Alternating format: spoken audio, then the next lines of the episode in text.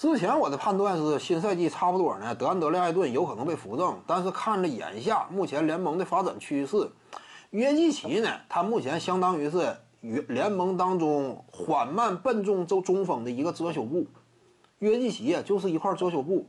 今年如果说他首轮很痛快的，啊，最终抢七那一场呢，米切尔关键时刻没掉链子，说白了，米切尔啊，最后那一个回合掉链子了，往里突进去，结果丢球了。你这玩意儿就只能说你自己没抓住机会。那组系列赛说白了就差那么一两个回合，后来躺地上挺懊悔，也得赖你。后来似乎说什么他对于麦克康利最后一球选择自己攻。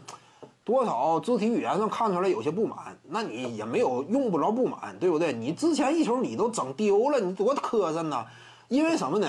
往往对于最后一攻或者说关键几个回合的进攻把握来讲，你丢球就是最不能忍受的。就是哪怕打铁谁都可以接受，因为你不可能每个都进嘛。但是你起码你得出手啊！没等出手呢，响都没听着，这球没了，老打击士气了，这球。当时队友非常泄气，那就没有办法。对最后一球为啥不给你呀？响都没听着，结果就浪费了。拼了这么连续七场，最后功亏一篑，那谁还给你呢？我自己干吧。基本上都是这感觉。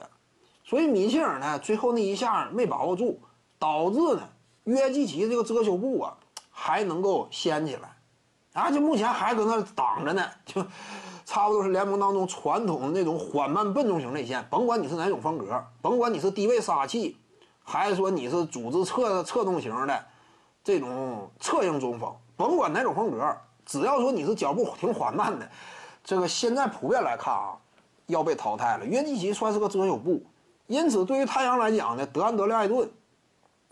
在这层遮羞布挡着的情况之下，似乎说未来多少还值得那么一丁点期待。但真说你理智的判断，纵观这么些年以来，差不多联盟当中活跃在高级别舞台之上的这些球队的普遍的架构，他们中锋的人选，中锋的这样一种薪金层次，球星级别能够得出结论，还得是锋线后卫这种大腕为主。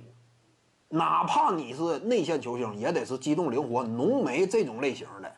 艾顿呢，横移速度非常慢，你像他这个防守端呢，在目前这个时代明显是漏勺，那就不太行。进攻端更何况他也达不到约基奇啊、恩比德那种层次，那就不值得倚重了。